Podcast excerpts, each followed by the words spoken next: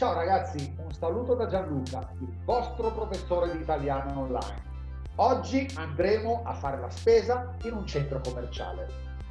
Però prima di ascoltare il dialogo sempre vi ricordo che mi potete seguire per tutte le mie piattaforme Spotify, Anchor iTunes Podcast o Facebook Insta con il nome di Gianluca Cerano o Scuola della Lingua Italiana Cerano.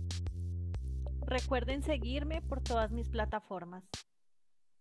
Bene ragazzi, adesso un poco di terminologia. Negozio. Tienda. Informazione. Información.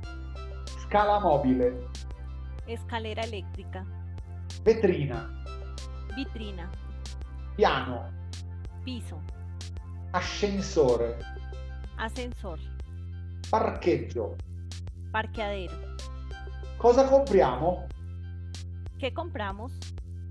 Quanto costa? ¿Cuánto cuesta? Quanto vengono? ¿Cuánto cuestan? In saldo. En oferta. Posso pagare in contanti?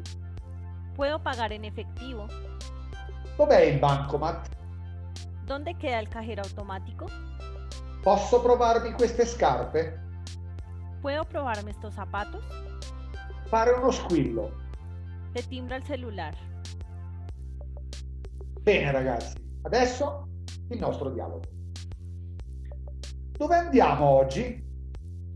Potremmo andare al centro commerciale.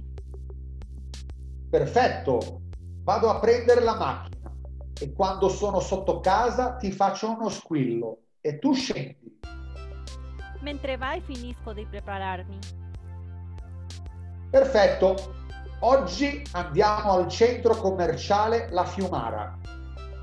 Sì, bello. Ci sono già stata. Mi piace molto. Cosa compriamo? Andiamo a vedere delle scarpe che ne ho bisogno? Entriamo in questo che le scarpe sono in saldo. Ah, ok, così guardo anche se ci sono delle scarpe per me. Quelle lì mi sono sempre piaciute. Voglio domandare al Signore se me le può far provare. Ok, anch'io gli domando quanto costano quelle scarpe da ginnastica ed eventualmente me le provo. Mi può far vedere quelle scarpe lì con il tacco? In vetrina? Io porto il 37. Io invece vorrei quelle scarpe azzurre. Porto il numero 43. A me piacciono molto. Quanto vengono? 199 euro.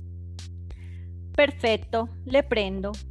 E a te piacciono le scarpe che hai provato?